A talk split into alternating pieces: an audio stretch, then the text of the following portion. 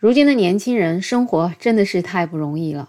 在上一期里面，我讲到一个小伙子啊，他裸辞去炒股，最终啊是亏了将近一半。后来无奈呢，又重新回到职场。所以我在上一期的节目里面也是说啊，如今这样一个经济形势下面，也许上班才是最好的选择。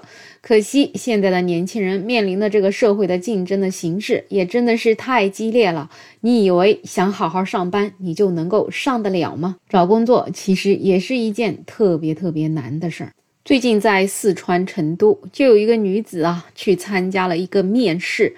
整个面试经历了两个多小时，面试了三轮，最终一问啊，工资一千九百块钱。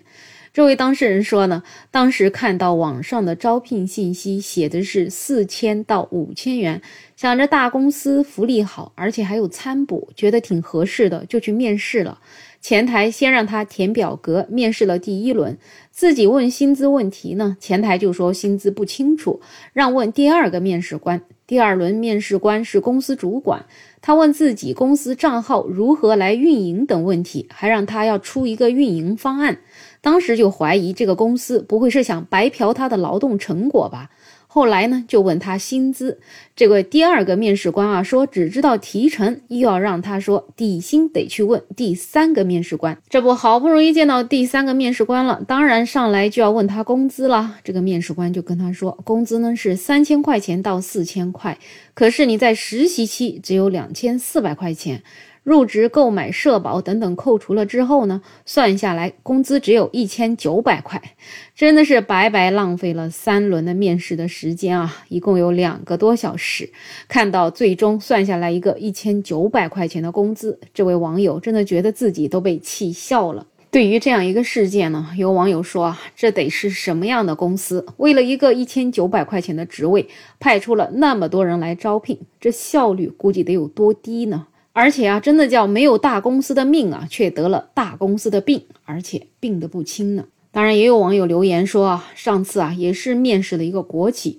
去了三次，全程耗时一个月，也是工资只有到最后才能知道。面试完告诉他四千五百块，试用期还打八折，扣除五险一金到手两千多块钱，也是给他气笑了。说工资低了，人家还给他画大饼。总而言之，还没入职呢，就要先吃上大饼了。所以说呢，有人就觉得现在的这种招聘信息啊，简直就是诈骗。而且你们知道吗？像这种网上面经常公布的所谓的某地的平均月薪啊，很多时候是根据当地的招聘信息上的月薪来的。结果啊，原来实际上你能拿到的钱跟网上挂出来的招聘信息的月薪简直是天差地别。所以有人就提意见了：你说买一件商品标价和售价不符都是违法的，可是买一个人的劳动和自由标价和售价不符居然是合法的。所以你就可以知道中国人的劳动和自由到底是个什么地位了。说实话，连个商品都不如。所以有一些网友啊，也是千锤百炼，积累出来很多很多的经验。像比如说要去面试之前呢，一般就会先问工资，不然根本就没有必要面试。因为正常的正规的公司都会给你回答你的工资大概是多少。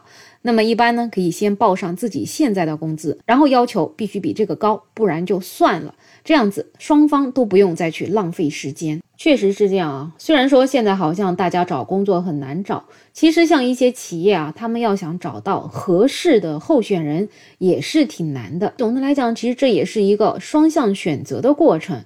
所以，不管是我们在找工作啊，还是说你的公司在招人，大家都要有一个双向选择，并且互相尊重的过程。那么你在找工作的时候有什么样的经验或者体验呢？欢迎在评论区讨论。我是梅乐，我们下期再见。